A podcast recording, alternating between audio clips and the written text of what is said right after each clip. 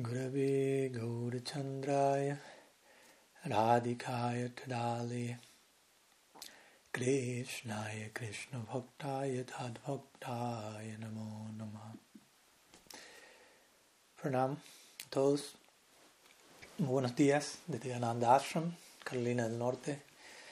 Y nos encontramos con, en nuestro cuarto encuentro en nuestra serie de personalismo radical el título de la clase de hoy va a ser Razones para seguir o abandonar el Gaudiya Vaishnavismo. Y obviamente antes de pasar al tema de hoy, como siempre, vamos primeramente a, a dirigirnos a un repaso de la clase previa, donde estuvimos hablando acerca del colectivo inconsciente de la Gaudiya Sampradaya. Hablando un poquito acerca de la noción de, del inconsciente, que encuentras un paralelo en el término sánscrito chitta.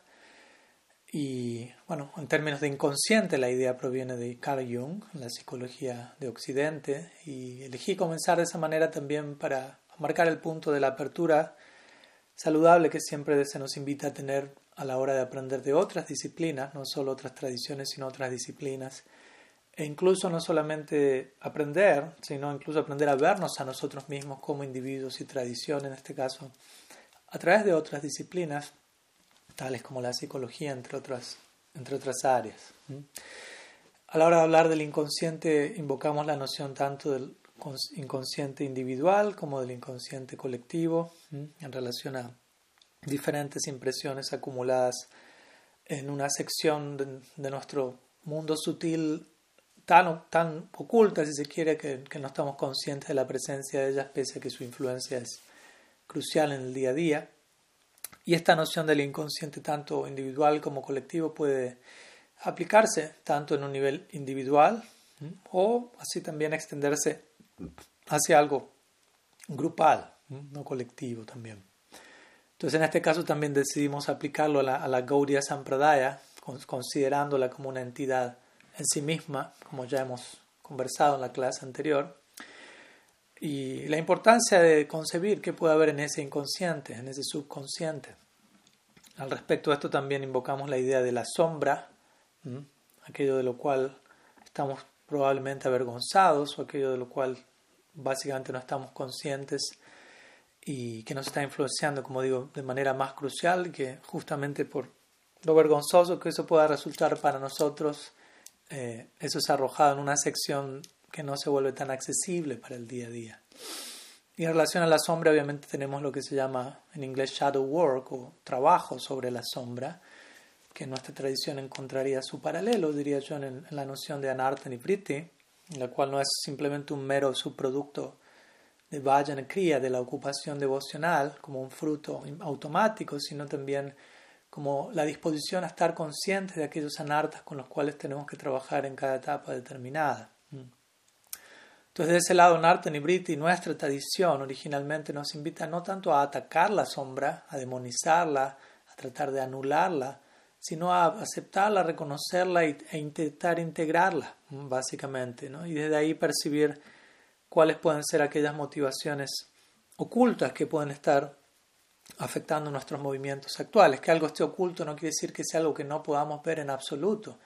Quizá no lo podemos ver de inmediato, pero si prestamos especial atención, si emprendemos nuestra búsqueda desde un lugar en particular, todas esas cosas pueden salir a la superficie, ¿no? Como si yo le diría a alguien, bueno, tenemos un, kilo de jálaba, un dulce, oculto en este cuarto, pero la persona no sabe dónde está, está oculto, pero bueno, la persona empieza a buscarlo y para buscarlo empieza a prestar atención especial, empieza a buscar en lugares donde usualmente no, no buscaría, no miraría, y de ahí logra encontrar cosas que están ocultas. Entonces el punto es que algo esté oculto no quiere decir que sea imposible de descubrir o de hallar. Entonces de ese lugar podemos también aplicar esta idea al, inconsciente. Eso requiere un tipo de atención especial.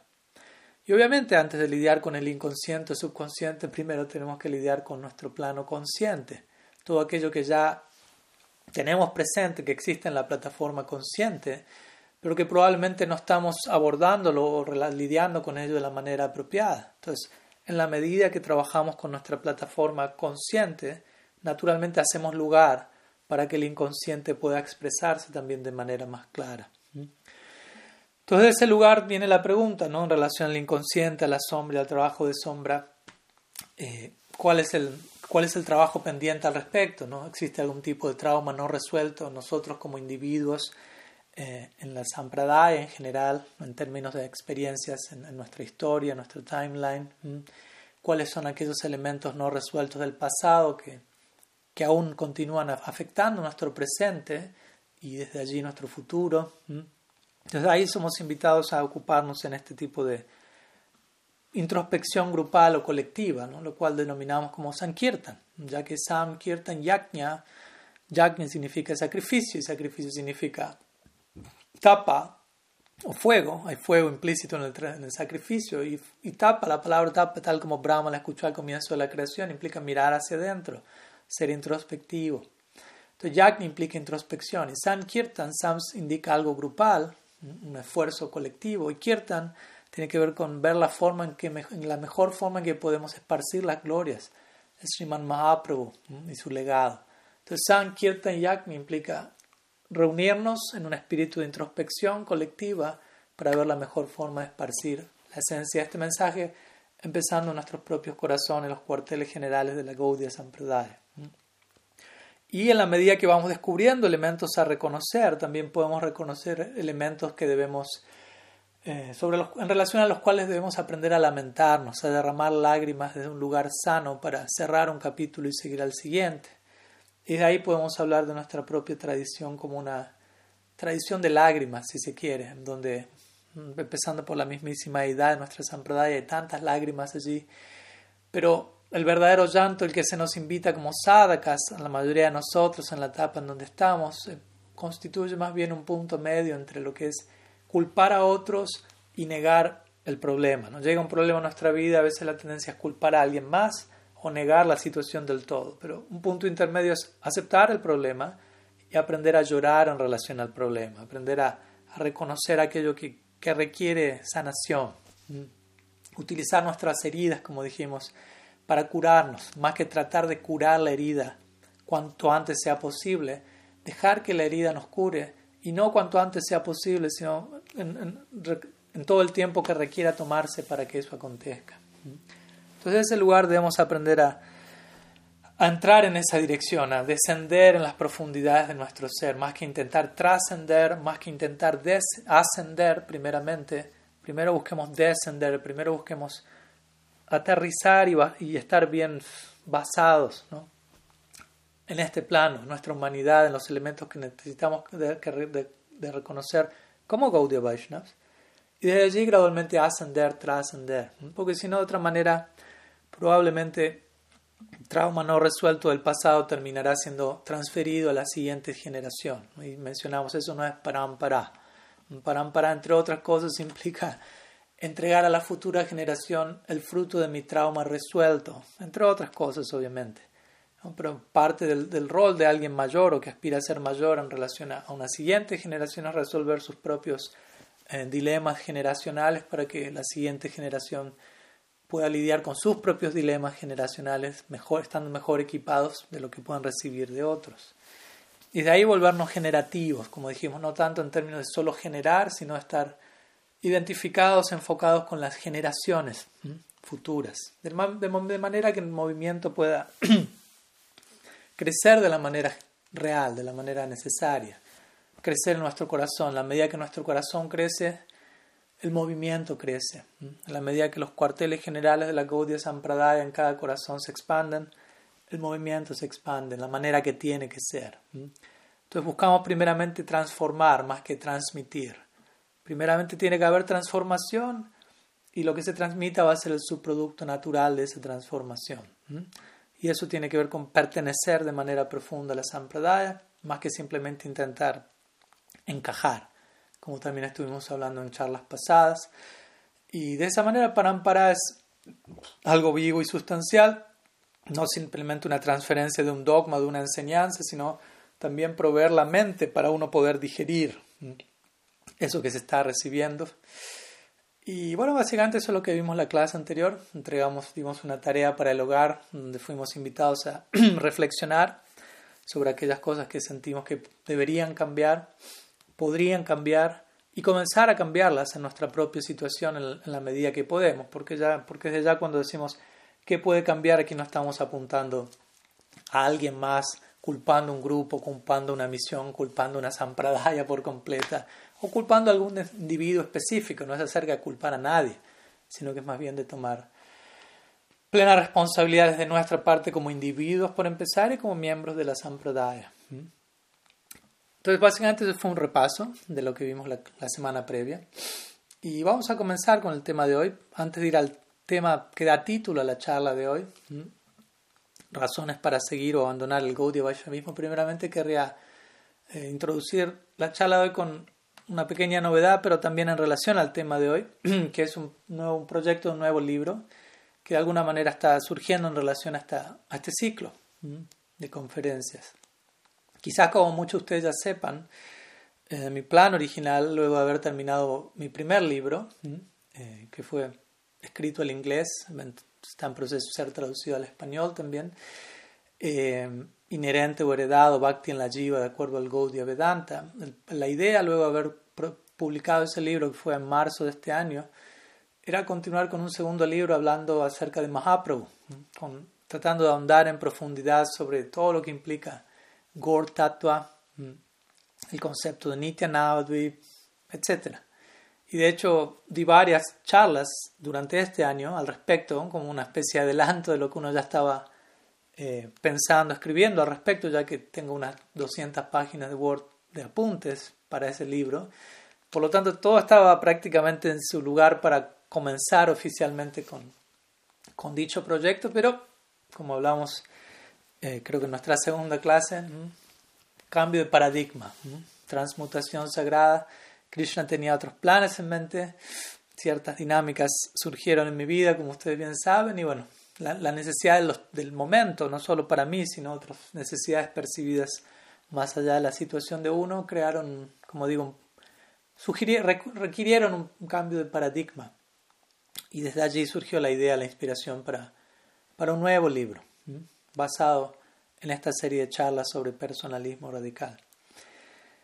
Y cuando yo comencé esta serie de charlas hace unas semanas atrás, eh, todavía seguía con la idea de escribir el libro sobre Mahaprabhu, como el siguiente libro, el segundo libro, eh, pero en la medida que, que este ciclo de charlas se fue desplegando y ciertas ideas fueron surgiendo, inspiraciones, mucha interacción con varios devotos, no solamente a nivel comentarios públicos, sino muchos intercambios personales, privados, conversaciones, encuentros online, encuentros presenciales, mucha, mucha inspiración, muchos diferentes tipos de, de situaciones, básicamente, llevaron en otra dirección la meditación. Me recuerdo una mañana estaba cantando japa y tratando de orar en la medida mis posibilidades y surgió una inspiración muy, como muy marcada, muy, muy clara, muy innegable, diría yo, para escribir un libro en base a lo que estamos compartiendo en esta serie. Un libro acerca de,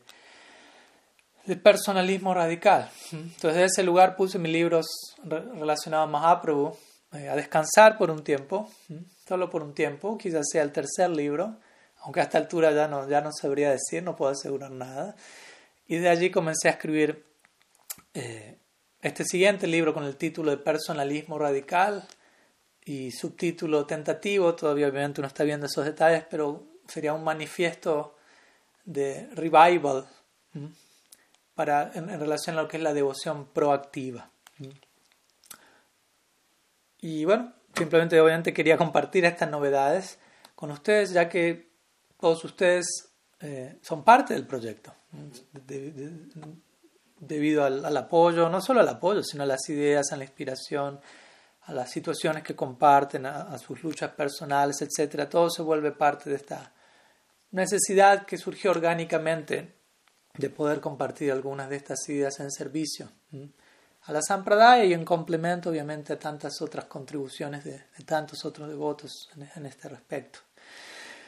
Entonces estoy compartiendo estas novedades no solamente por las novedades en sí mismas, sino también porque el tópico de hoy, eh, de la charla debe estar íntimamente ligado a algo que incluye en la introducción al libro que estoy escribiendo. Ya que cuando empecé a escribir la introducción, de alguna manera comencé, pero no estaba del todo satisfecho con cómo la introducción estaba fluyendo, si se quiere, o más bien cómo no estaba fluyendo. Y me, me seguía preguntando durante algunos días, ¿no? Allá sentía que había algo mal, sentía que había algo, no mal, pero que, que no era la versión definitiva. Y en ese marco, donde me preguntaba qué rumbo tomar, llegó a mí un libro de un autor cristiano llamado Brian McLaren, eh, muy interesante. El libro se llama Permanezco como cristiano, con signo de pregunta al final.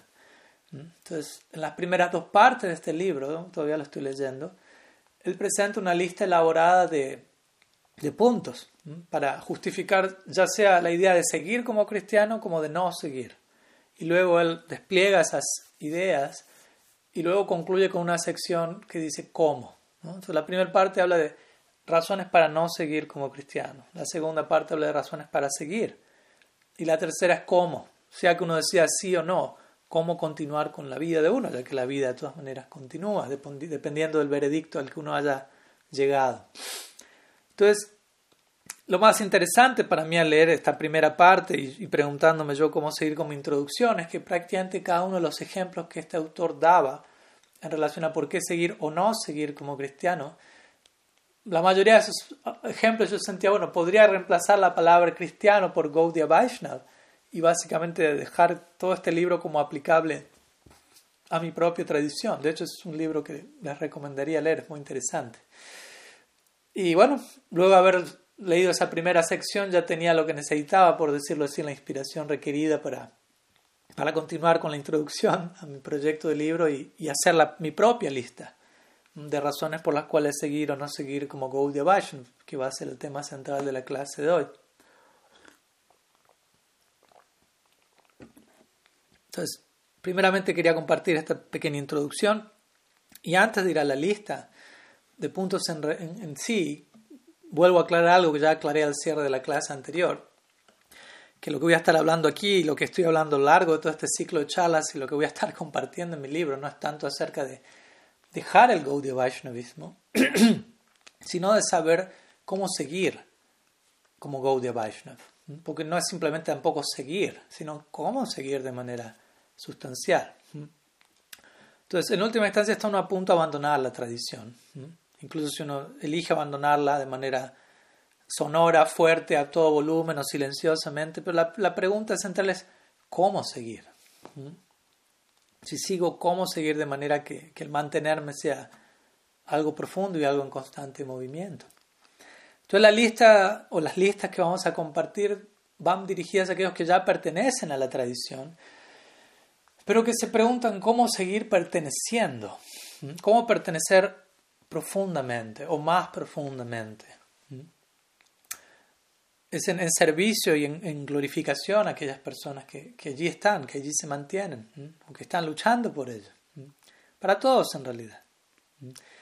Y también obviamente está dirigido a aquellos que han intentado sentirse parte del Gaudiya Vaishnavismo, pero que hasta el momento no han encontrado un lugar, un humor, una comunidad o experiencias que afirmen sus sentimientos de pertenencia. Eso puede ocurrir y es importante ser empáticos y compasivos en esa dirección. Nos puede estar ocurriendo a nosotros o a otros en una medida u otra. Entonces, de ese lado también esta serie de charlas, esta charla, el libro que estoy escribiendo, apunta a, nutrir personas que potencialmente podrían partir, pero evitar eso, por evitar esas razones que podrían ser prevenidas en el tiempo, obviamente tampoco queriendo forzar que alguien siga como Gaudiya Vaishnava, eh, mediante argumentos forzados o algo por el estilo.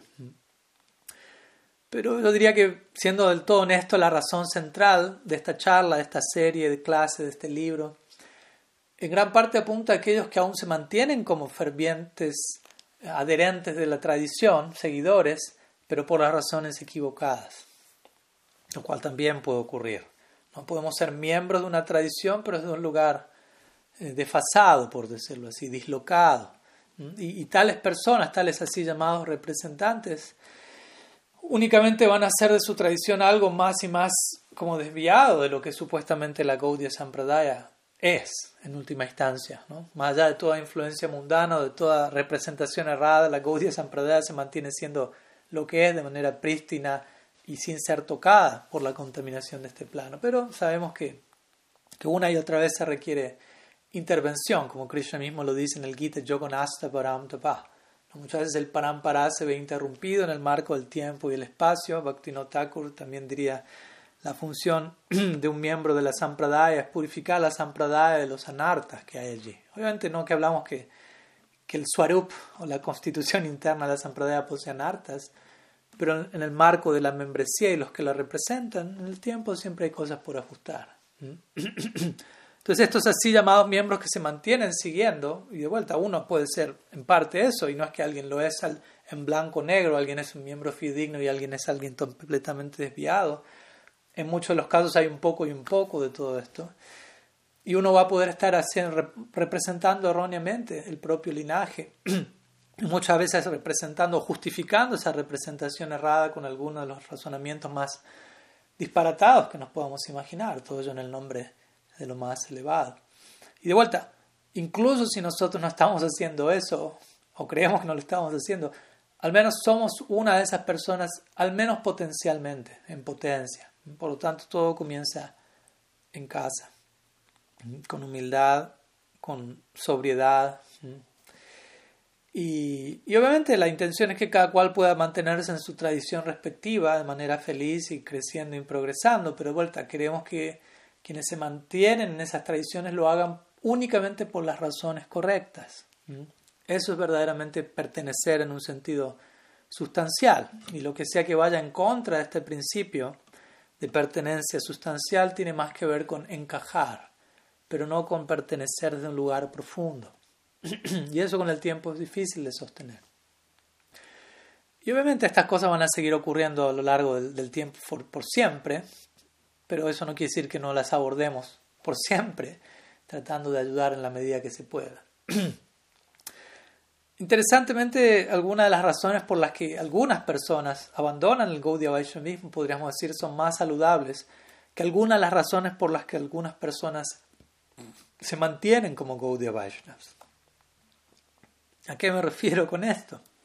Me refiero a que en algunos casos las razones de estos dos grupos, los que se van y los que se quedan, Quizás son exactamente la misma razón, pero esa misma razón lo lleva a uno a desistir y a otro lo lleva a persistir o a insistir en seguir. ¿Me explico? Por dar un ejemplo más concreto, un buscador sincero puede sentir la necesidad de tomar una distancia al Gaudiya Vaishnavismo debido a haber sido testigo de una excesiva conformidad, si se quiere, eh, mediocridad en términos de apego al statu quo, en pos de posición, prestigio, fama, y haya sentido la necesidad de tomar una distancia de todo eso, mientras que otra persona puede decidir seguir como un Gaudiya Vaishnava exactamente debido a eso, a, la posibilidad de obtener una posición, de obtener prestigio y fama. Entonces, por la misma situación, alguien se aleja y alguien se queda. Entonces, en ese sentido, estoy diciendo, algunos que se van tienen mejor razones, sus razones son más saludables que las los, de los que se quedan. Entonces, esta, este ciclo de charlas obviamente no solamente explora causas potenciales para uno abandonar la tradición y ver qué se puede hacer al respecto, sino que también estamos intentando entender por qué algunos, por qué algunos miembros de la tradición eligen seguir en la tradición, en esta escuela en particular, pese a, pese a tantas cosas que pueden generar lo opuesto, y también cómo aquellos que eligen seguir, cómo aquella elección de seguir, puede ser debidamente informada de tal forma que tales practicantes eligen seguir por las razones correctas. ¿Mm? Simplemente seguir no es suficiente, sino por las razones correctas, porque podemos estar siguiendo por las razones equivocadas y eso se puede terminar volviendo un tipo de encubrimiento en el nombre de lo más elevado y eso termina siendo en un sentido peor que uno abandonar la práctica de un lugar más honesto, si se quiere. Entonces el Gaudiya Vaishnavismo es un, obviamente no es toda una constelación, es todo un universo complejo, un arreglo complejo de diferentes elementos. Y las razones para que alguien eh, escoja seguir en la tradición o partir de la tradición pueden estar íntimamente ligados a, a diferentes aspectos que componen la Gaudiya Sampradaya, aspectos culturales, teológicos, institucionales, históricos, políticos, doctrinales, sociales, etc. Muchos otros. Personalmente he estado asociado íntimamente con, todos estos elementos o, o dimensiones y muchas otras durante ya casi dos décadas, lo cual sigue sin ser demasiado, pero mi punto es sobre esa pequeña experiencia.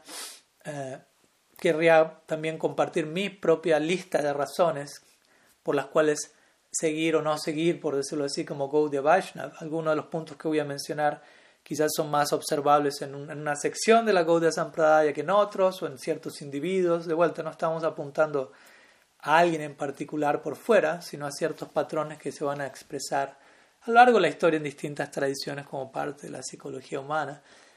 Entonces voy a compartir esta lista, la cual es parte de la introducción al libro que estoy escribiendo, como menciono. Es una lista sobre la cual luego voy a tratar de expandirme a lo largo del libro y a lo largo de estas series. Entonces voy a mencionar 10 eh, razones por las cuales no seguir como Gaudiya Vaishnav y luego 10 razones por las cuales sí seguir como Gaudiya Vaishnav. Y el resto de la clase va a ser una pequeña explicación de cada uno de estos puntos. Y obviamente, como vuelvo a decir, personalmente elijo seguir como Gaudiya Vaishnava, pero considero que es importante considerar, balancear la decisión de quedarse con posibles razones por las cuales otros eligen tomar una distancia para que la pertenencia y el seguimiento de uno sea sustancial y balanceado. Vamos a esta siguiente sección de nuestra charla, razones para seguir y abandonar el Gaudiya Vaishnavismo. Entonces vamos a comenzar con 10 puntos, los voy a mencionar uno tras otro sin explicación y luego los voy a explicar de a poco al, leer toda la lista. Primeramente, ¿por qué no seguir o razones para no seguir como un Gaudiya Vaishnava? De vuelta, desde mi lado en particular. Uno, falta de sensibilidad humana y equilibrio psicológico. Dos, pensamiento tribal, y con esto me refiero a algo sectario, una connotación negativa, y escasa capacidad para un diálogo dinámico. 3. Abusos no abordados de diferentes tipos. 4. Rigidez cognitiva profunda y varios tipos de fanatismo. 5. Falta de aprecio por otras escuelas místicas. 6. Falta de aprecio por otras formas de conocimiento no místico. 7. Machismo patriarcado institucional y otras formas de discriminación. 8. Elitismo teológico y aristocracia esotérica. 9. Nostalgia tóxica hacia los logros del pasado y falta de voluntad para lidiar con los paradigmas del mundo moderno. 10. Énfasis demasiado idealizado en el proselitismo. Entonces serían las 10 razones, los 10 no. Entonces vamos a los 10 puntos por los cuales sí seguir como Gaudiya Vaishnava. Primer punto, porque las 10 razones anteriores para no seguir no son parte de la doctrina Gaudiya real, sino el resultado de una comprensión y aplicación inmaduras de dicha doctrina. 2. La paciencia, la gratitud y la compasión gobiernan el día a pesar de todo. 3. Un noble ideal y estilo de vida nutrirá y acompañará nuestro progreso, por uno seguir. 4. Un nivel único de profundidad teológica y detalladas descripciones de la vida post-liberada, presentes en esta tradición. 5. La presencia innegable de santos en el pasado y en el presente que encarnan la esencia de la tradición. 6. La dulzura de relacionarse con el Señor a través del canto de su santo nombre. 7. La contribución dedicada de almas maravillosas que están verdaderamente enamoradas del ideal Gaudia. 8. El mantenimiento de lugares sagrados de peregrinación en todo el mundo que dan cobijo y esperanza a muchos. 9. La vida, el legado y el regalo de Sri Gaurahari el fundador y la deidad de la escuela Gaudia. 10. Sagrado y profundo compromiso personal vivido en compañía de auténticos espíritus afines. Entonces, de esta manera, esta es mi lista, la cual ofrezco en, el espíritu de, reflexión colectiva de Sankirtan, como ya explicamos, de introspección grupal. Y obviamente si están inclinados, también ustedes están invitados a hacer su propia lista y compartirla si gustan con todos nosotros estos días, ya sean en, las diferentes secciones de comentarios o de alguna u otra manera. Esa va a ser la tarea para el hogar el día de hoy. Y antes de pasar a explicar los, cada punto de la lista brevemente, no hace falta decirlo, pero lo digo de todas las formas, ¿no? toda la lista de no que mencioné arriba, obviamente no están limitados, como dije, a la tradición Gaudia, ni tampoco limitados a otras escuelas, sino básicamente representan la condición presente de la psicología de la mayoría de la raza humana, que en general no está del todo iluminada y del todo integrada como seres completos. Entonces, nuevamente es algo que hasta un punto debemos tomar con cierta normalidad, pese a lo anormal de todo ello y aprender a lidiar de ahí sin excesiva escandalización, si se quiere. Eh, y al mismo tiempo acepto todos esos nos de esa lista en el, en el, humor de reconocerlos y en el contexto de aceptar los sí de la siguiente lista, ya que personalmente eh, elijo mantenerme como, seguir como un Gaudiya Vaishnava, pese a los no de la lista, todos, esos no, en definitiva, para mí representan el tipo de practicante que no deseo ser. Que no deseo ser. Aunque todavía eso siga, siga siendo exhibido en el nombre de la Gaudiya Sampradaya, eso no es la Gaudiya Sampradaya en sí. Ese no es el tipo de practicante que deseo ser. Y afortunadamente, obviamente, también conozco practicantes que no representan todo eso. Entonces, de ese lugar, estas dos listas que compartí aquí eh, no tienen tanto que ver en última instancia si seguimos o no seguimos, pero cómo seguir tan humanamente como nos sea posible mientras nos mantenemos como Gaudiya Vaishnavas. Entonces, dicho eso, vamos a brevemente explicar cada estas dos listas. Lo voy a hacer brevemente, se imaginarán, son 20 puntos. Cada uno de esos puntos mínimo requiere una clase o un libro.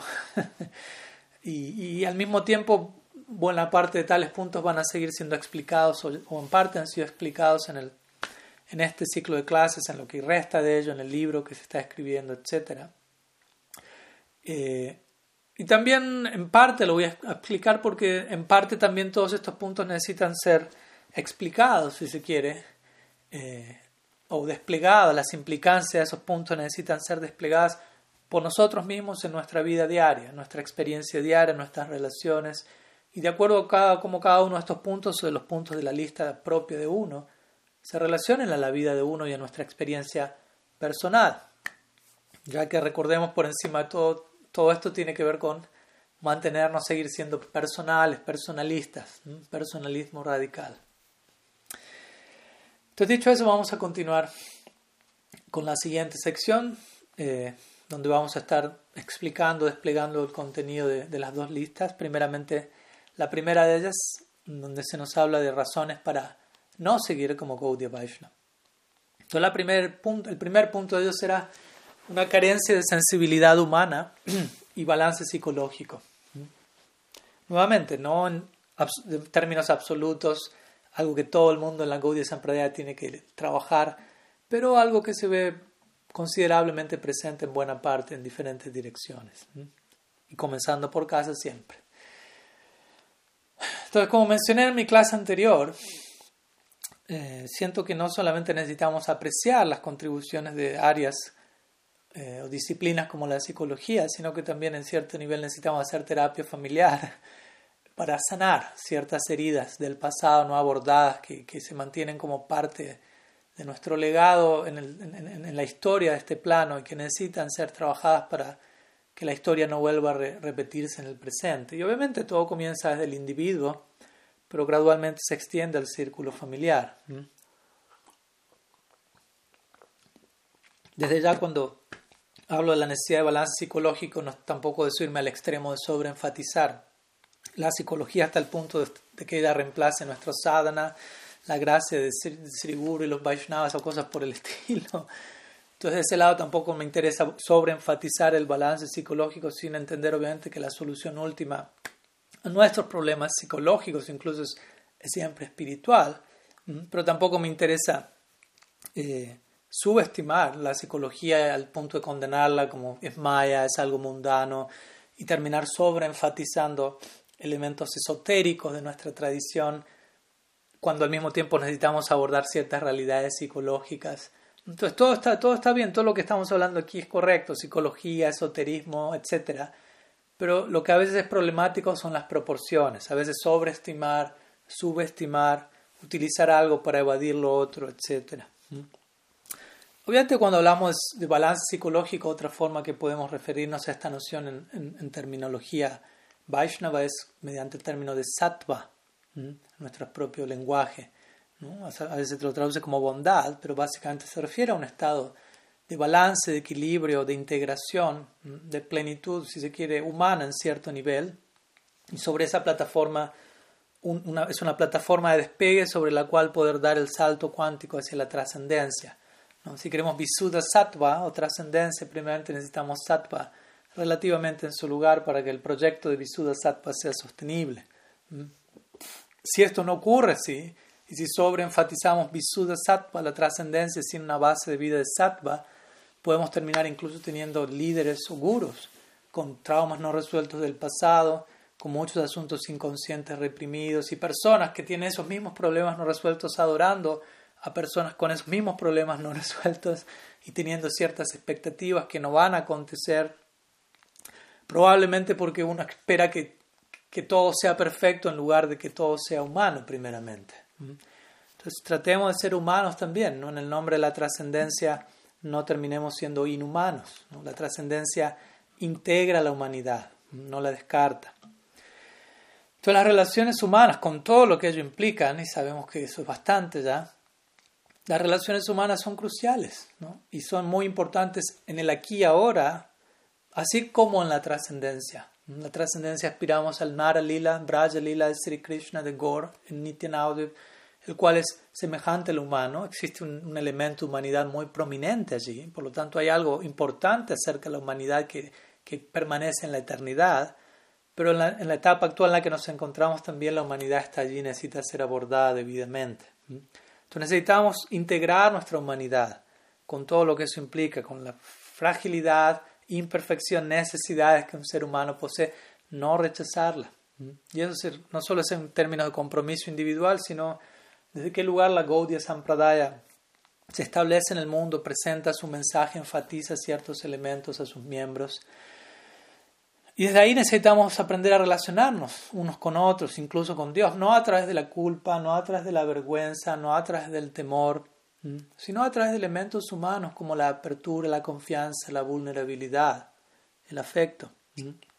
Como dijimos antes, antes de intentar trascender, antes de intentar ascender, primero necesitamos descender, necesitamos basar, estar bien aterrizados, bien basados como seres humanos, bien establecidos en nuestra humanidad bien debidamente desarrollados horizontalmente, de manera que nuestro desarrollo vertical de vuelta sea un, proyecto sostenible. Si no, no, no podemos dar el salto cuántico al lila, no va a ser algo realista. Porque si no, de otra manera, vamos a concebir la trascendencia únicamente en términos de rechazar, más que de abrazar algo positivo, rechazar lo malo, ¿no? que tampoco es malo, pero uno lo puede concebir así, ¿no? rechazar este mundo malo, rechazar Maya, rechazar a otras personas, otras tradiciones, a nuestro propio cuerpo, rechazar, rechazar en lugar de aceptar e integrar. Una obra interesante a este respecto que imagino algunos de ustedes ya conocen y dimos una serie de charlas años atrás fue un libro escrito por Purnachandra Swami, Purnachandra Das en esa época, llamado Obstáculos no hablados en el sendero del Bhakti. Es un trabajo muy interesante que aborda muchos de estos puntos y necesidades. Uno de ellos, el, excesivo, muchas veces énfasis en tiag, en la renuncia, en mukti, en liberación, en, salir de este mundo, todo lo cual termina siendo un, tipo de negación de lo que nos acompaña en el, hoy, en el día a día y que también tiene el potencial de conectarnos con Krishna, siendo que todo es un Shakti de Bhagavan, todo es una energía al Supremo y debidamente abordada puede revelarnos al Supremo. Entonces no es tanto un neti neti, esto no, esto no, sino concebir y relacionarnos de un lugar más saludable, más humano, más balanceado. En este, a este respecto, antes de pasar al siguiente punto, también viene la idea de, de muchas veces terminar juzgando excesivamente a otros practicantes por cosas que no necesariamente deben ser juzgadas de esa manera, ¿no? Por ejemplo, alguien que rompe los famosos cuatro principios regulativos y muchas veces genera una especie de, estigma en relación a alguien así. Y muchas veces ni siquiera entendemos la profundidad y el alcance de esos cuatro principios regulativos. ¿no? Muchas veces pensamos que se limitan a no hacer cuatro cosas, cuando en verdad tienen que ver con, con cuatro virtudes positivas y con el pleno alcance de esas virtudes, como la pureza, la austeridad, veracidad, etc. ¿no? Misericordia, por ejemplo, una manera de concebir es, alguien puede pensar, bueno, uno de los cuatro principios es no comer carne. Algo completamente negativo, concebido en términos negativos y concebido en términos muy limitados. Pero no, en verdad el principio tiene que ver en un sentido positivo con ser vegetariano y por encima de ser vegetariano con ser no violento, que va más allá de la dieta que tenemos. Y no solamente con la o no violencia, sino con una virtud positiva en la forma de ser amoroso. Y ser amoroso no significa ser un poco amoroso, sino ser todo lo amoroso que podría ser. ¿Cuál es mi potencial en esa dirección? Entonces ahí vemos cuál es el alcance último del no comer carne, ser todo lo amoroso que podría ser. Ahí estoy siguiendo ese principio regulativo debidamente. Y lo mismo se aplica con cada uno de los otros tres. Entonces debemos tener, desarrollar esta capacidad expandir el significado de estas ideas y no estar juzgando a alguien por externamente no haber seguido algo y condenándolo más de la cuenta, o más de la cuenta que decir, condenándolo básicamente y olvidándonos la gracia y Mahaprabhu. O promover comprensiones sobre la sexualidad basadas en la vergüenza, a través de una cultura de, pureza, una cultura puritana, si se quiere. ¿Mm? Recuerdas un tiempo dimos una clase sobre si el sexo podría ser bhakti ¿Mm? Y sobre también incluso cómo lidiar con las redes sociales, que en un punto es casi un quinto principio regulativo que muchas veces ni siquiera consideramos, pero uno termina rompiendo todos los otros principios regulativos a través de las redes sociales, diferentes tipos de intoxicación, falta de veracidad, etc. Y en ese sentido también, en términos de balance psicológico y humanidad, cómo lidiamos con órdenes como sannyas o la, o la vida monástica, qué tanto hay naturaleza para ello, como un renunciante sobrelleva sus su órdenes de un lugar saludable. Varias consideraciones que quizás de vuelta no las vamos a estar desplegando todas en este mismo momento, pero que de alguna manera encajan dentro de este primer punto de carencia de sensibilidad humana y balance psicológico. Pero me detengo ahí porque si no me tiento y, y quedamos en el punto uno nomás.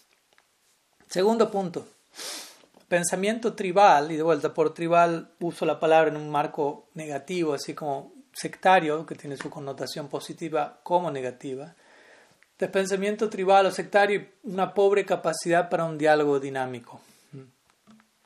Y esto tiene un poco que ver también con un nivel de, de conciencia infantil en el cual muchos de nosotros nos podemos encontrar, en el cual uno mide la realidad y lo cataloga todo, como hablábamos al comienzo, poniendo todo en diferentes categorías o cajas, en términos sectarios. ¿no? Esto pertenece a mi grupo, este está mal, el que no pertenece a mi grupo, blanco y negro, básicamente, a través de narrativas tribales, sectarias. Entonces, no de, algo, de, una pertenencia profunda, sino más bien una pertenencia formal y bastante dualista, si se quiere. Entonces, gradualmente necesitamos superar esos tipos de, de sesgos. No sé si entiende la palabra sesgos, en inglés es bias, como una especie de inclinación desvirtuada, si se quiere, cierta forma de prejuicio que no nos permiten ver la verdad. Y a este respecto, siendo que invoqué la palabra sesgo, les querría compartir una, serie de sesgos que compartí hace unos días en, las redes sociales, quizá algunos de ustedes ya la leyeron, pero que tiene que ver con esta idea del pensamiento tribal o poca capacidad para, para el diálogo no solo con otros, sino con uno mismo. Por ejemplo, el sesgo de confirmación, en donde el cual nombra, se refiere a la tendencia de nuestro cerebro a rechazar cualquier cosa que no encajen con nuestra comprensión actual con nuestro paradigma actual, con nuestro sistema de creencias o visión del mundo. Y obviamente eso se, se desglosa en otra serie de sesgos, varios, y vamos a mencionar algunos de ellos. Uno de ellos es el sesgo de complejidad, que tiene que ver con la tendencia que tenemos muchas veces a preferir una simple mentira a una verdad compleja. Preferimos que las cosas sean simples, simplistas, que no se nos exija mucho fuera de nuestra zona de confort y aunque sea una mentira, a tener que procesar algo complejo que requiere tiempo, energía, sacrificio, etcétera, etcétera. Sesgo comunitario, que es la tendencia a rechazar cualquier cosa o cualquier idea que ponga en peligro nuestro estatus en las comunidades a las que podamos pertenecer. Terminar eligiendo tribu sobre verdad. Nuevamente, tribu como algo negativo. Tribu puede ser algo completamente positivo desde ya. Pero también en relación a lo que hablamos previamente. ¿no? Si algo pone en peligro mi status quo, no importa si tengo que, sacrificar mi integridad, voy a proteger mi, mi posición o algo por el estilo. Eso acontece. O sesgo de comodidad, de complacencia, la tendencia que podemos tener a rechazar información que no nos hace sentir, que nos hace sentir incómodos, que nos hace sentir que nos lleva a una situación compleja, ¿no? Eh, o que interrumpe nuestra complacencia. A veces se llama disonancia cognitiva, ¿no? Todo aquello que nos lanza fuera de la zona de confort, toda aquella información que desafía nuestra, nuestra complacencia presente, es de alguna manera rechazada o incluso atacada. Luego hay otro sesgo llamado el sesgo de confianza, que es la tendencia a creer en las personas, aquellas personas que muestran profunda confianza, no porque sea profunda, sino porque simplemente están haciendo una exhibición de ello. Y lo que nos vuelve susceptibles a, no, si, aunque estén equivocados, se muestran fuertes, se muestran confiados en sí mismos, incluso aunque sean autoritarios, aunque sean estafadores, y así es como muchas veces comienza un, régimen dictatorial, ¿no? con alguien muy carismático, muy seguro de sí mismo y nos dejamos llevar, pensamos debe estar en lo correcto porque se lo ve muy seguro. Luego tenemos un sesgo de conspiración, que es la tendencia de nuestro cerebro a creer historias que nos exoneran o nos retratan como víctimas inocentes o héroes anónimos mientras se menosprecia a un grupo externo o individuo, ya sea real o inventado. Entonces se refiere a ese patrón en donde creo una narrativa en donde siempre hay un enemigo externo, siempre hay alguien a quien culpar y atacar, en lugar de yo tomar responsabilidad por mí mismo. Y más bien yo o me vuelvo víctima o me sobreidentifico con una víctima, y a eso se conoce como el culto a la inocencia, ¿no? Identifico a alguien inocente o incluso una víctima y me sobreidentifico con esa persona como una manera de transferir la inocencia de esa persona a mi persona. Estoy tan identificado con alguien inocente que yo soy inocente debido a ello, lo cual obviamente no, no es el caso necesariamente. Luego tenemos el sesgo de catástrofe y normalidad, que se refiere a, una tendencia en donde quizás respondemos a catástrofes dramáticas, pero fácilmente pasamos por alto ciertas erosiones cotidianas, graduales, pequeñas, que sean el marco de la normalidad. En otras palabras, hay algo catastróficamente tremendo aconteciendo a lo largo del mundo que todos reconocen y reaccionamos, pero las pequeñas catástrofes del día a día las pasamos por alto por el hecho de que simplemente no son tan catastróficas. Aunque lo son, si, si sumamos una por día, una por día, al final del año son igual de catastróficas que aquella gran catástrofe que ocurrió una vez al año. Y por último, por resumir, también está el sesgo de de efectividad, ¿no? que tiene más que ver con la tendencia, hablamos más de efectividad de efectivo y efectivo en términos de dinero, la tendencia a aceptar información que podría, a rechazar más bien información que podría interferir con nuestra forma de, de ganarnos la vida a nivel financiero. Entonces este, estos sesgos y otros más de ya eh, hacen que no podamos tener un diálogo profundo, un diálogo significativo con otras personas, con nosotros mismos, con el ideal que estamos recibiendo, y que no podamos experimentar relaciones profundas, donde muchas veces ni siquiera tenemos la capacidad de, o, la valentía de dialogar el uno con el otro, tener la honestidad y la integridad de si sentimos algo, si, si vemos algo en otra persona, de poder hablar directamente con la persona, de poder dialogar directamente con la persona, y muchas veces terminamos hablando de esa persona a otra persona lo cual es la definición de chisme, básicamente. Y esa es la primera cosa que Mahaprabhu le advierte a Raghunath Goswami, por extensión a todos nosotros, de no hacer, que va en contra del bhakti. Lo mismo con Rupa Goswami. Bacho Vegan, controla el impulso de tu lengua. Mahaprabhu diría, Gramya Katanasunive, Gramya Vartanakahive. No hables chismes, no escuches chismes siquiera. Pero muchas veces por una profunda carencia eh, a nivel diálogo y comunicación, terminamos incurriendo en ello. No, no, no logramos hablar con otros, sino que nos volvemos expertos en hablar de otros. ¿Mm? porque no, quizás no tenemos la capacidad o la valentía, lo que fuese, la seguridad para enfrentar a alguien desde un lugar obviamente profundo y maduro y plantear nuestras opiniones, nuestros sentimientos primeramente a esas personas, ¿no? y no que esas personas terminen enterando por terceros, por cuartos y cosas por el estilo. Entonces, en ese lugar también siento que hay una necesidad profunda de, crecer como individuos, porque eso es algo muy básico y muchas veces, como digo, terminamos hablando de temas muy elevados cuando aún estamos fallando lo primero, y de ahí nos seguimos manteniendo en un nivel superficial de prejuicio, de seguir catalogando a las personas a distancia, sin tomarnos el tiempo de ser empáticos, sin tomarnos el tiempo de, como si lo alguien está viviendo una experiencia en particular, si alguien se encuentra en un campo de batalla en particular, y yo estoy sintiendo algo en relación a esa persona, tengo una opinión, primeramente tengo que entrar en ese mismo campo de batalla, vivir lo que esa persona está viviendo, empatizar con sus lágrimas, con su llanto, con su sangre, con su sudor, como se diría, y únicamente luego de haber hecho ese ejercicio de empatía, mi, observación va a tener un tipo de objetividad y realidad. Si no, no podemos pretender que alguien tome nuestras críticas en serio si no estamos dispuestos a ser empáticos. Y en la medida de vuelta que no estamos dispuestos a eso, seguimos incurriendo en este defecto de pensamiento tribal y poca capacidad para un diálogo dinámico. Sigamos, tercer punto. Diferentes abusos no abordados y abusos de diferente índole. Y obviamente aquí podemos comenzar hablando de diferentes tipos de abusos, ya abusos a, niños, abusos a menores, abusos sexuales, abusos a nivel violencia eh, física, a nivel violencia psíquica, diferentes tipos de abandono, manipulación, indoctrinación, eh, imposiciones de diferentes tipos, etc. La lista es extensa y, muchos de ellos no siendo abordados. De vuelta, ese es el principal problema en un sentido. Ya el abuso de por sí es un, problema gigante y el hecho de que no sea abordado, reconocido, muchas veces cubierto, muchas veces incluso eh, sostenido o, auspiciado de alguna forma u otra, lo vuelve aún peor. Pero interesantemente yo no limitaría tampoco el abuso a, esa categoría únicamente, abuso sexual físico a menores, lo cual desde ya es de lo más delicado.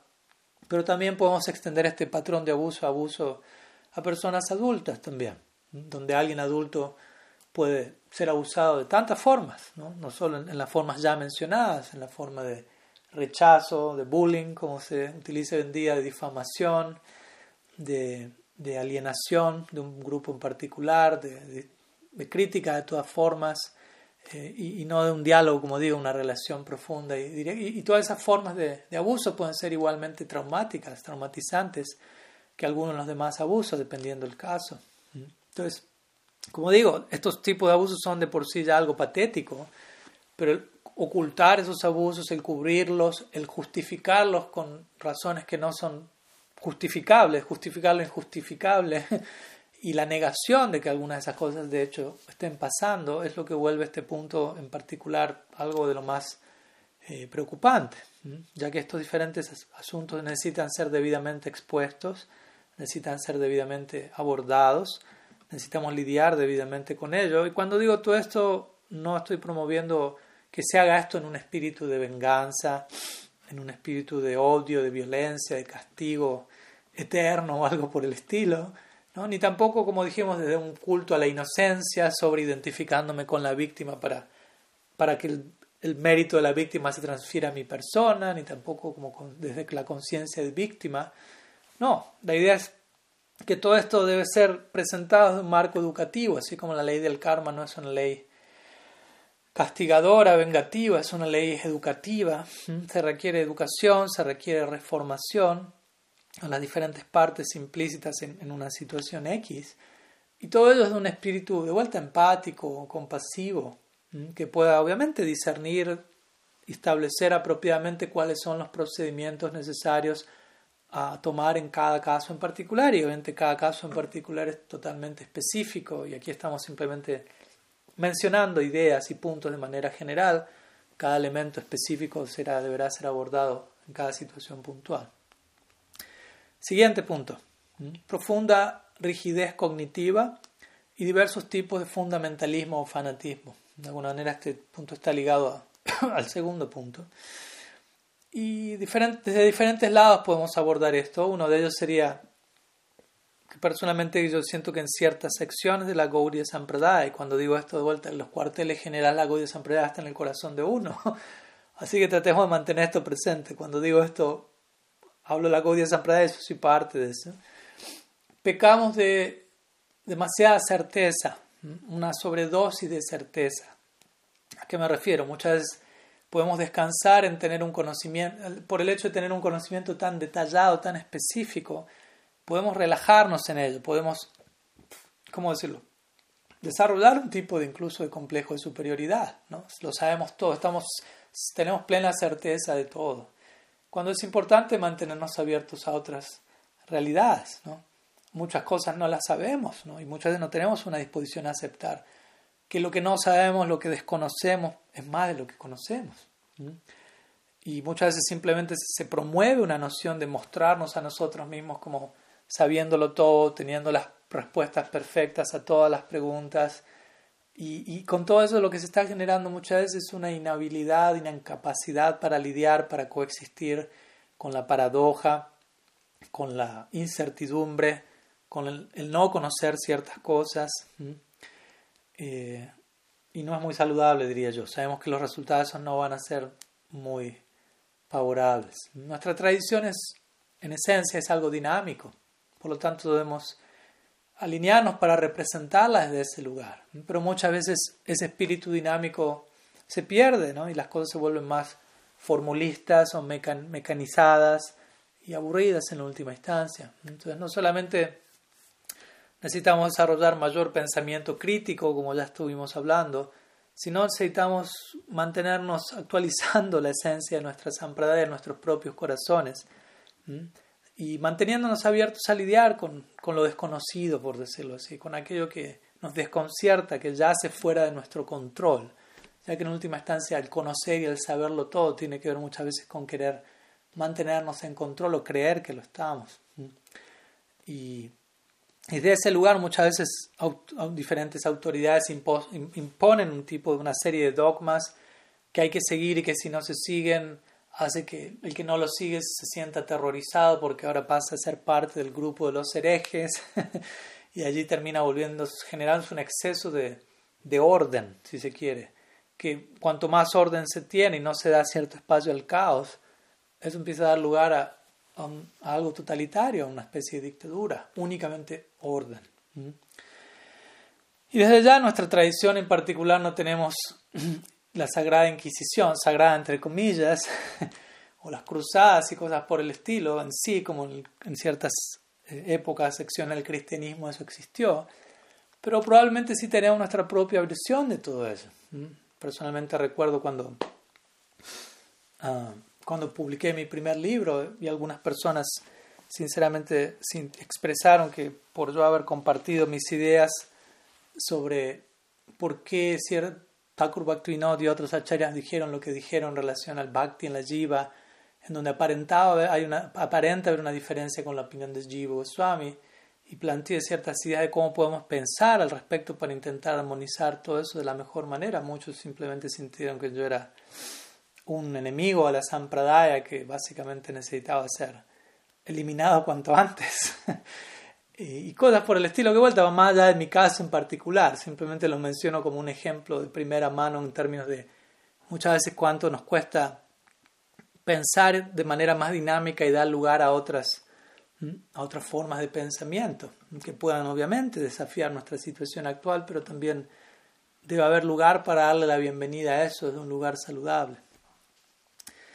Vamos a un siguiente punto, que es eh, el, no, el no tener demasiada, que no haya demasiado aprecio por otras escuelas místicas. ¿Mm? Y obviamente con esto no estoy diciendo tengamos más diálogos interreligiosos y eso es ya, e, eso es todo, ¿no? No, es una cosa simplemente eso, sino de tengamos más diálogos intrarreligiosos, ¿no? Real, dialoguemos con nosotros mismos, con nuestra propia tradición, cómo nuestra tradición está dialogando con nuestra propia tradición ¿Cómo puedo nutrir mi propia tradición eh, a través de otras tradiciones? Para eso tengo que estar bien situada en mi tradición. Para dirigirme a otra tradición y no ver esa tradición como un peligro, como una competición, sino incluso como un complemento. Y no pensar que, que, la versión de mi tradición es la versión completa y que todas las demás son reflejos pervertidos o, o versiones parciales de mi propia escuela. Obviamente si uno elige una escuela en particular porque uno se siente especialmente identificado y atraído en esa dirección y es la mejor para uno, pero uno tiene que cuidarse con caer en una sobreidentificación con la propia tradición de uno hasta el punto de no ser capaz de apreciar nada más allá de la propia tradición de uno, de no poder extraer ningún tipo de, enseñanzas de otras tradiciones de sabiduría milenaria y luego de extraer esa enseñanza volver a la propia tradición de uno y redescubrir la propia tradición de uno por lo que uno pudo recibir de otras tradiciones. Hay posibilidad para, para dicho proceso como Gopa Kumar en el Brihad Bhagavatamrita muestra, cuando él va haciendo su viaje encontrándose con Hanuman y otros devotos, en un sentido de otras tradiciones, de otras sampradayas, si se quiere, pero él lo hace de tal manera que él nutre su propia afinidad hacia Braja Krishna en Sakya Bhav al encontrarse con Hanuman, al encontrarse con quien se va encontrando. Entonces, a la perfección del diálogo inter e intrarreligioso. De vuelta, lo opuesto a esto es una sobreidentificación con nuestra propia tradición, en donde incluso estamos atemorizados de, mirar más allá de nuestra propia tradición y rápidamente somos muy veloces en catalogar, en juzgar y, en escondernos detrás de nuestros juicios, percibiendo lo demás como algo, como un problema. Y obviamente entiendo que hay lugar para eso en un comienzo de, de, la práctica, como más de una vez lo hemos explicado a lo largo de estos años. No es que estoy condenando eso en absoluto, en todas las direcciones pero en otras direcciones donde ya hace falta crecer y mejorar, allí es donde estamos haciendo este tipo de énfasis, en esa dirección. Otro punto sería no solo no, que no haya un aprecio suficiente por otras tradiciones místicas, sino también una falta de aprecio por otras formas de conocimiento no místico. Por ejemplo, disciplinas seculares, como dijimos, la psicología, la historia, la sociología, deberíamos estar listos para abrirnos a, disciplinas como estas, historia, ciencia, etc. Que de una u otra manera, a su manera, van a terminar nutriendo la comprensión de nuestra propia tradición, ¿no? conocer nuestra sampradaya a través de, la historia.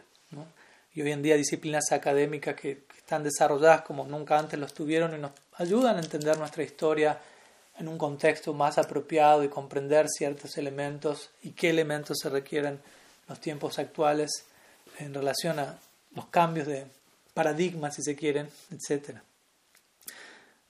Por ejemplo, una idea que viene a mi mente, ya que hablamos de ciencia, ¿no? muchas veces he escuchado devotos criticar la ciencia, cuando eso es algo materialista, el método empírico es limitado. Obviamente no estoy con esto diciendo que, que meramente tras de la ciencia o del método empírico uno va a penetrar en la trascendencia, porque no es así. Pero podemos aprender varias cosas, el método científico, en, la definición misma o la implicancia del método científico es que, siempre están abiertos a nuevos descubrimientos, que nunca están del todo seguros con que lo que hayan encontrado es la versión definitiva y eso los mantiene en un constante, un constante espíritu de flexibilidad, de aprendizaje, de mayor y mayor alineamiento con la realidad. Aunque uno pueda conseguir, bueno, nunca van a llegar al pleno alineamiento, pero muchas veces uno es miembro oficial de una escuela de trascendencia, pero no tiene ese mismo tipo de dinamismo en continuamente estar abierto a mayores niveles de alineamiento con la realidad. Entonces tenemos que estar abiertos a aprender. Un siguiente punto habla del machismo, patriarcado institucional y otras formas de discriminación presentes en diferentes secciones que representan el ideal de la Gaudiya Sampradaya. Obviamente inmediatamente viene a mi mente el caso de las mujeres, las damas. Ellas no necesitan una serie de reglas separadas que la que hay para los hombres, por ser ellas seres inferiores, como algunos puedan pensar, u otras personas de otras designaciones de género no necesitan una serie separada de reglas que la de los hombres, o cualquier otra persona eh, no necesita una serie separada que la de los hombres. ¿no? Sean damas, sean personalidades diferentes inclinaciones sexuales. Si alguien posee la adicar o la elegibilidad, esa persona puede ocuparse en cualquiera de las diferentes funciones del servicio devocional. Una mujer puede ser guru, aunque hoy en día en varios casos todavía eso no, no, se ha aceptado. ¿no? Porque por el hecho de ser mujer uno no puede ser guru, lo cual es básicamente algo que muestra un craso malentendido de la enseñanza básica no ser este cuerpo. Obviamente con esto no estoy diciendo tenemos que tener más mujeres gurus, no es una cuestión de tener mujeres como gurus, la cuestión es que quien sea guru esté cualificado, sea mujer, sea hombre, es algo secundario. Pero el punto es que existe un predominante machismo en muchas secciones del Gaudiya Vaishnavismo. E interesantemente el Gaudiya Vaishnavismo es una tradición muy orientada por el elemento femenino, por el elemento de Shakti, de la potencia, de la energía. Una, una, tradición informada por tradiciones tántricas, izquierdistas, si las podemos llamar, en, un sentido. ¿no?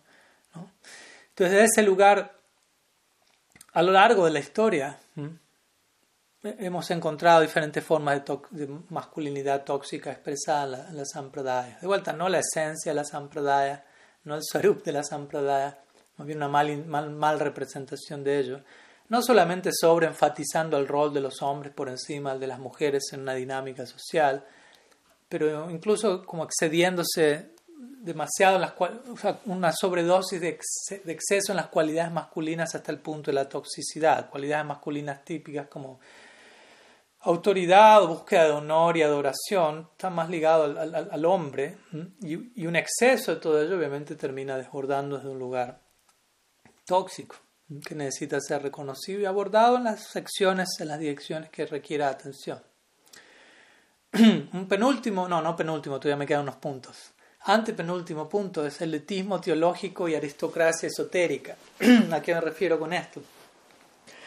a que poseemos una filosofía tan refinada que fácilmente podemos caer en la trampa no solo de considerarnos a nosotros mismos mejores que otros, ¿no? de un tipo de arrogancia teológica, sino de utilizar, crear un, tipo de elite o de hiperelite, una oligarquía esotérica, hablábamos estos temas y solamente hay que hablar de esto, el que no habla de esto está por debajo, etc.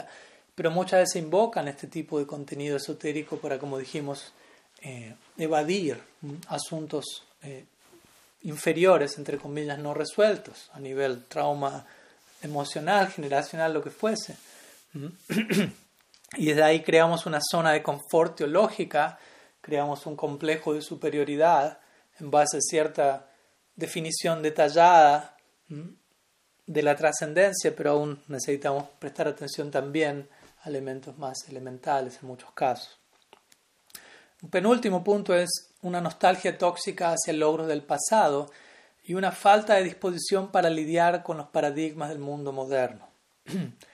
Entonces con esto me refiero a que muchas veces el pasado, todo, como dice el dicho, todo tiempo pasado fue mejor. ¿no? Del presente muchas veces miramos hacia atrás y siempre parece, nos vemos tentados a, apreciar más el pasado que el presente. De hecho, Bhakti Thakur diría muchas veces los acharyas del, del pasado son más glorificados que los del presente. Y obviamente no estamos con esto desmereciendo el pasado, ¿no? hay tantos elementos gloriosos del pasado, en nuestra tradición hay tanta gloria en el pasado necesitamos honrarla. Pero como ya hablábamos previamente, una de las formas para honrar debidamente ello eh, es preguntarnos qué es lo que nuestros gloriosos ancestros estarían haciendo, diciendo hoy en día y poder decir y hacer eso nosotros en representación de ellos. Eso es para ámpara es el compromiso de todos nosotros crecer en la medida que podemos, no, no imitar en más de nuestra cuenta, pero tampoco esperar a un Shakti Avatar para que haga todo el trabajo por nosotros. Nosotros necesitamos crecer. Si uno se encuentra en una situación neófita, bueno, el compromiso es crecer más allá de eso en servicio, de representación del parámpara. Entonces debemos estar eh, enraizados en nuestra tradición, pero no debemos, como decirlo, estancarnos en nuestra tradición, simplemente quedando mirando hacia el pasado y evadiendo el presente. Y ya que estamos hablando de pasado, presente, bueno, el momento presente, el mundo postmoderno en el que nos encontramos también, eso tiene su propia serie de, desafíos, de dinámicas que también necesitan ser abordados por la comunidad Gaudia de manera actualizada, realista, y lidiar con asuntos contemporáneos que tal vez no hayan sido ni siquiera mencionados en el Shastra, ¿no? por ejemplo, crisis ecológica o catástrofes nucleares con la amenaza de posibles guerras nucleares, asuntos de género, aborto, cómo nos relacionamos, como dijimos, con las redes sociales de forma saludable. Y en ese marco actualizar nuestro glosario, ¿no? aprender a manejarnos con terminologías e ideas que los tiempos modernos requieren, porque esa es la realidad en la que nos manejamos el mundo que nos rodea, pero incluso en relación a los términos milenarios de nuestra tradición, aprender a, a volver a reentenderlos desde un lugar con, que, con el cual podamos relacionarnos en la situación actual. Y el último punto de la primera lista de los no, razones por las cuales no seguir como Gaudiya Vaishnava, si se quiere, un énfasis sobre idealizado en el proselitismo. y con esto obviamente me refiero a que muchas veces se sobreenfatiza la noción de, eh, si se quiere, salvar al mundo, pero no estamos aquí para salvar al mundo. Primeramente tenemos que salvarnos a nosotros mismos, lo cual es mucho más difícil que salvar al mundo, y por eso quizás muchas veces queremos salvar al mundo, para evitar el trabajo de lidiar con nosotros mismos y todo lo que ello implica. Y muchas veces también en el nombre de querer salvar al mundo, ayudar a otros, no siempre, pero muchas veces eh, nuestra así llamada compasión hacia otros no es tanto una compasión universal genuina, sino muchas veces es una forma de necesito convertir a los demás a lo que yo estoy haciendo, de manera que todos los demás, todos los demás estén haciendo lo que yo estoy haciendo, así ellos me convencen de lo que yo mismo estoy haciendo. Por ejemplo, yo no estoy, uno, alguien puede pensar, bueno, todavía no tengo demasiada fe en cantar el santo nombre, entonces necesito ver a todo el mundo cantando el santo nombre. Y ah, bueno, si todos ellos están haciendo eso, quiere decir que estoy en el lugar correcto, haciendo lo correcto. Aunque por fuera se disfraza de compasión universal, tiene más que ver con una fe débil que se intenta imponer al medio ambiente para que ellos mismos, o explotar el medio ambiente, utilizarlos para que ellos me confirmen mi propia fe desde un lugar externo, aún así, ¿no? Entonces es importante aprender a lidiar con todos estos tipos de elementos y como dijimos, ¿no? el movimiento, que el movimiento se expande y que el movimiento crezca no tiene tanto que ver con tener más números o más personas, sino que el corazón crezca, que el corazón se expande, que nuestra madurez, que, nuestro, que, nuestra, que, nosotros, que nuestro corazón se transforme. Esa es la ofrenda que tenemos que presentar. Y que esa calidad de corazón transformado naturalmente va a traer una cantidad, pero la cantidad que sea necesaria, quizás sea cero, quizás sea uno, quizás sean millones, no hay problema, pero solamente aceptemos la cantidad que llegue como subproducto de la calidad estando en su lugar primero. Como si la Prabhupada diría, hay que hervir la leche ahora, hay que concentrarse en, el elemento calidad. Entonces, algunas ideas en relación a, la, a la primera lista. Vamos a la segunda lista, pero ya veo que estoy bastante extendido y se me, ha, se me ha extendido un poco más de la cuenta, por lo que voy a mencionar los 10 puntos de la lista de por qué seguir como Gaudiya Vaishnav sin mayor explicación en este caso, porque por un lado no tengo tanto tiempo ya en esta clase, por otro lado los vamos a seguir explayando en el, serie, en el resto del ciclo, en el libro estoy escribiendo, y también por otro lado porque durante casi los últimos 20 años me he encargado de, de expandir en estos elementos positivos, así como los demás también. ¿no? Porque también algunos otros me han preguntado, bueno, Maharaj, que aprecian las clases, pero también como que sienten la necesidad que uno puede hablar también de la contribución positiva a nuestros acharyas. Y obviamente que uno trata de mencionarlo y, uno, y eso está allí presente y creo que durante casi dos décadas el foco central ha sido allí. Entonces también considero que es algo que no es algo desbalanceado poder enfatizarnos un poco más en el otro elemento que no deja de negar que no deja de aceptar, perdón, la contribución positiva que nuestros acharyas han hecho. Entonces voy a mencionar brevemente estos 10 elementos por los cuales uno, que mi lista, de vuelta, cada cual podrá hacer la suya, eh, pero de vuelta lo voy a hacer en breve detalle y lo seguiremos desplegando a lo largo de esta serie.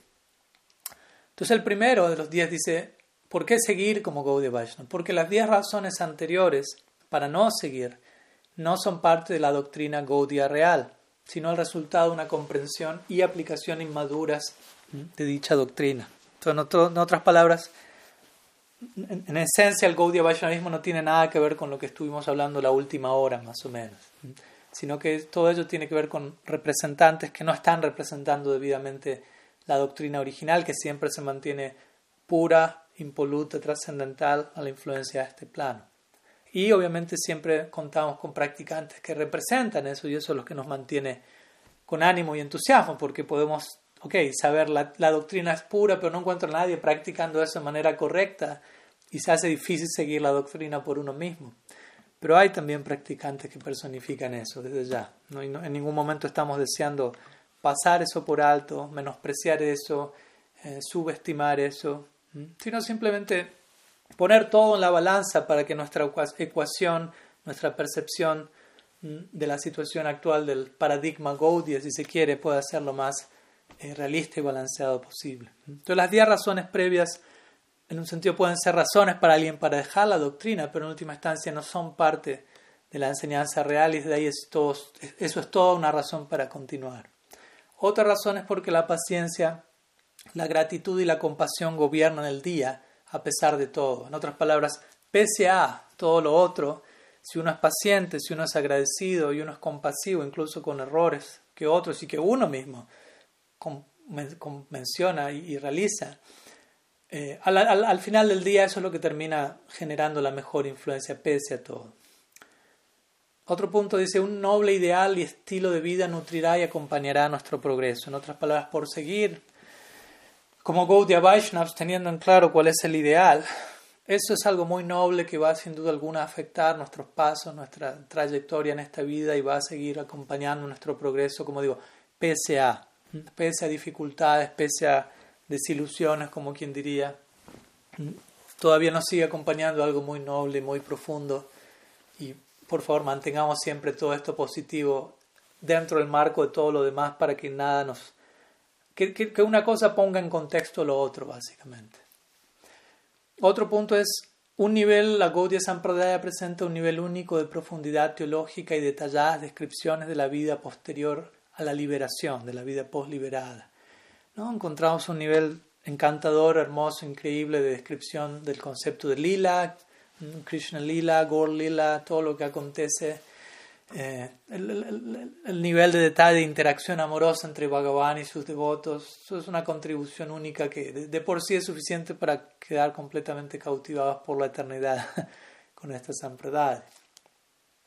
Otro punto es la presencia innegable de santos en el pasado y en el presente que encarnan o corporifican la esencia de la tradición. Entonces, como menciono, la tradición se mantiene pura eh, en, esencia y también en la forma de estas grandes personalidades que no solo santos eran los del pasado, sino, como digo, también en el presente encontramos tantas grandes personalidades eh, que nutren nuestro sendero.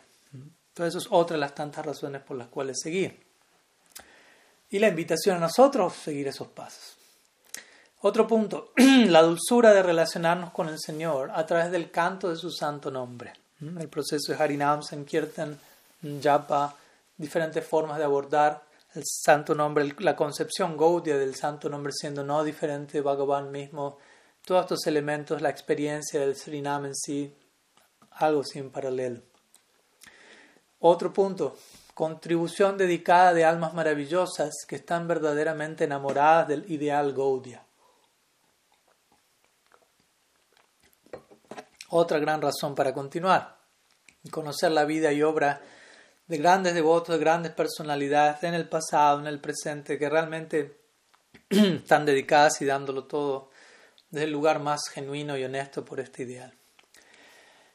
8. El mantenimiento de lugares sagrados de peregrinación en todo el mundo que dan refugio, cobijo y esperanza a muchos. Pero con esto no solamente me refiero a, los ashrams en, en el Dham, en India, obviamente también, pero cualquier sitio, cualquier ashram, cualquier espacio sagrado, cualquier lugar de encuentro, de reunión, en donde las almas sedientas en este Kali Yuga pueden encontrar conexión, refugio, esperanza y el mantenimiento de ello, como decimos, no solamente abrir algo, sino mantener algo. Es más relativamente fácil abrir algo, todavía más fácil cerrar algo, pero mantenerlo es de lo más complejo. Entonces, otra gran razón. 9. La vida, el legado y el regalo de Sri Gaurahari, Sriman Mahaprabhu Ki el fundador y deidad de nuestra Gaudiya Sampradaya. Nuevamente el concepto de Gaur, Tattva, Gaur, Lila, todo lo que eso implica, hmm, hmm, la vida de Mahaprabhu, su contribución y legado, o sea, eso ya es algo completamente descomunal, completamente conmovedor, hmm, que debería mover nuestro corazón hasta las lágrimas y, disponernos a querer darlo todo por, un ideal tan, tan increíble como este. Y por último, Último punto, sagrado y profundo compromiso personal, vivido en compañía de auténticos espíritus afines. En otras palabras, las experiencias que personalmente uno ha tenido, y me imagino todos hemos tenido en una medida u otra con otras personalidades de mentalidad similar, experiencias profundas de compromiso devocional que, que confirman de manera prácticamente innegable la realidad de este proceso. Entonces, unas breves palabras sobre esta segunda lista que, como digo, vamos a estar elaborando más a lo largo de esta serie y que ya hemos venido elaborando las últimas décadas. Y ya para concluir, de esta manera he compartido estas dos listas, 10 puntos por los cuales no seguir, 10 puntos por los cuales seguir, para que la una contextualice a la otra, para que nuestro sí se vea nutrido por el no y para que nuestro no se vea nutrido por el sí, para que todo sea debidamente informado y balanceado.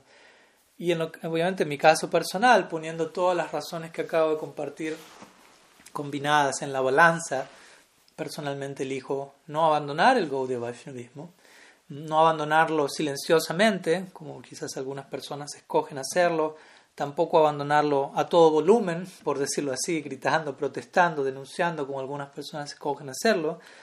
Eh, tampoco elijo permanecer como Gaudiya Vaishnava silenciosamente, en el sentido de quizás siendo conformista o, complaciente en ciertos elementos, sino elijo permanecer como Gaudiya Vaishnava, pero con cierto, con cierto volumen, digámoslo así. No obviamente cierto volumen en términos de una protesta caprichosa y anárquica, sino al servicio a la Sampradaya, intentando, como digo, compartir ciertos puntos que, personalmente considero importantes de abordar en los tiempos actuales por mí, mi propia persona como individuo, y si algo de lo que estoy diciendo se aplica o se llega al corazón de alguien más de ustedes como individuo, como grupo, como Sampradaya, bienvenido sea. Todo mientras sea en espíritu de servicio, todo está en su lugar y si algo errado en ese marco Krishna va a apreciar nuestra sinceridad y va, a enviar las circunstancias para que todo se ajuste y se corrija debidamente. También es parte del aprendizaje. Porque recuerden, como ya dijimos al comienzo, ¿no? personalmente elijo permanecer en servicio a la Sampradaya y todo lo que estamos compartiendo aquí no es acerca de dejar la Sampradaya, sino de, de amar la Sampradaya, de cómo incrementar nuestro afecto. No es acerca de, no tiene que ver con dejar la Sampradaya, sino cómo preguntarnos cómo seguir, pero con las razones correctas, perdón, no por las razones equivocadas, porque también podemos seguir por las razones equivocadas. Y aquello que es equivocado, abordar aquellas cosas que requieren transformación, de manera que podamos permanecer como Gaudiya Vaishnavas desde un lugar saludable, desde un lugar realista, sostenible, de manera que podamos pertenecer, como digo, de manera profunda a la Sampradaya. Desde ese lugar compartimos estas ideas, no estamos promoviendo una revolución excesiva hasta el punto de modificar de raíz cada elemento de la Sampradaya, hasta el punto de que ya no es la Gaudiya Sampradaya o algo así, sino más bien ajustar aquellos elementos que requieren renovación. Viene a mi mente como Jesucristo dijo él mismo, yo no vengo a modificar la ley, sino vengo a renovarla. Mahaprabhu mismo mencionó eso mismo ¿no? en, su, propio ejemplo. En, la, época de Sriman Mahaprabhu, existía el Vaishnavismo, todavía no existía el Gaudiya Vaishnavismo, pero existía el Vaishnavismo, existía la, la vieja ley védica, asimismo existía el Nuevo Testamento, la ley védica en la forma del Bhagavatam y la adoración a Sri Krishna, pero la forma en la que Sri Chaitanya Dev aceptó el Bhagavatam, abrazó el Bhagavatam, en un sentido fue algo nuevo para, ese, para esa época. En un sentido fue una renovación de la vieja ley, en un sentido reemplazó, o más bien maximizó la doctrina del amor que ya se encontraba presente en el Veda y en el Bhagavatam en particular. Pero de vuelta, al hacer esto, Mahaprabhu no estaba rechazando la tradición, más bien estaba siendo completamente apoyado por la tradición y por la revelación. Entonces, desde ese lugar, el Shastra, la tradición, obviamente también pueden ser entendidos desde un lugar estancado, y el parampara puede quedar estancado, como mencionamos hoy, Krishna dice en el Gita, Sakale nihamahata yugonasta. Hay posibilidad de que eso se estanque y se requiere que nuevamente se vuelva a activar. En la forma de Krishna mismo viniendo, una gran personalidad viniendo, o diferentes personalidades que no necesariamente tienen que ser alguien descendido de alguna parte, haciendo su contribución para que el flujo continúe fluyendo. Entonces ese lugar Mahaprabhu mismo también estableció una profunda renovación de ciertos elementos estancados en su momento y como parte del tiempo y las dinámicas de este mundo, con el paso del tiempo esas mismas cosas vuelven a ocurrir una y otra vez, no tienen que ver con Mahaprabhu no tiene la culpa, no es que hay una falla intrínseca en la sampradaya, es simplemente cosas que ocurren con el paso del tiempo en la historia y seguirán ocurriendo en cada generación y cada generación es invitada abordar los paradigmas de su propia época en servicio a la Sampradaya. Y lo interesante, obviamente, es que cuando Mahaprabhu mismo estableció su propia renovación, revival, muchos hindúes, muchos contemporáneos en esa época se sintieron amenazados por ello, protestaron ante ello, atacaron todo ello, como bien sabemos, atacaron su movimiento. Y lo mismo aconteció cuando Prabhupada Bhaktisiddhanta estableció las los ajustes que él estableció, cuando Srila Prabhupada estableció los ajustes que él estableció a trasplantar la conciencia de Krishna en Occidente. No es que hubo una aceptación unánime. Entonces, siempre se encuentra este patrón de elementos que requieren ajuste, de ciertas personalidades que promueven ciertos ajustes, de cierta posición en esos ajustes, de cierta acción apropiada al respecto con esto lo, de vuelta, lo digo para que lo entendamos de un lugar más normalizado, no nos escandalicemos por ello, pero que eso no nos paralice de obrar de la manera correcta. Entonces, concluyamos con esa pregunta debido a eso, ¿no? ¿Cuál es, ¿Qué forma está tomando todo eso que acabo de decir hoy, hoy en día, en la situación actual en la que nos encontramos? ¿Y cuál es la necesidad del momento? ¿Y qué es lo que nosotros podemos contribuir hoy? Esa fue básicamente un poco la tarea de la semana pasada también, pero no nos dejemos de hacer esa pregunta. Sí, muchas gracias por, por su tiempo, por su atención. Eh, vamos a estar concluyendo hoy aquí con nuestra clase y como les repito, la tarea para el hogar a modo de reflexiones, si desean pueden hacer su propia lista de, de sus razones por las cuales dejar o seguir como Gaudiya Vaishnavas y obviamente idealmente esperando que puedan concluir con la decisión de seguir como Vaishnavas por las razones debidas. Pero de vuelta, sea cual sea el caso, seguimos o no seguimos, nuestra vida continúa y tenemos que seguir viviendo nuestra vida de la forma más humanamente posible. Como no como si, si, elegimos dejar de ser Gaudiyas, ojalá seguir viviendo lo más humanamente posible. Y si elegimos seguir como Gaudiyas, ojalá seguir viviendo lo más humanamente posible. Así que vamos a dejar allí con esa tarea. Si hay alguna otra pregunta o comentario, lo pueden compartir en los diferentes chats e intentaremos abordarlos durante la semana. Y la semana próxima, la siguiente clase, ya al respecto, también tratando de continuar con el flujo temático, el tema de la clase siguiente va a ser vulnerabilidad y empoderamiento. ¿Y en relación a qué? En relación a la postura que se necesita tomar para nosotros abrirnos como individuos, como sampradaya, abrirnos a aquello que necesita ser transformado y cambiado, ¿no? lo cual tiene que ver con la vulnerabilidad, aceptar esa situación, abrirnos a todo ello y el resultado de tener esa apertura que va a ser empoderamiento. Así que ese va a ser el tema del próximo martes, eh, perdón, del próximo jueves, vulnerabilidad y empoderamiento. Vamos a dejar aquí, nos estamos viendo la semana próxima. श्रीमन महाप्रभु की जय श्री गौद्य संप्रदाय की जय श्री हरिनाम प्रभु की जय गौर भक्त वृंद की जय गौर प्रमानंद हरि बोल वंशा कल्पतरुभ्यश्च कृपा सिंधुभ्यैव च, पतितानं पवानेभ्यो वैष्णवेभ्यो नमो नमः। आनंद कोटि वैष्णव वृंद की जय गौर हरि बोल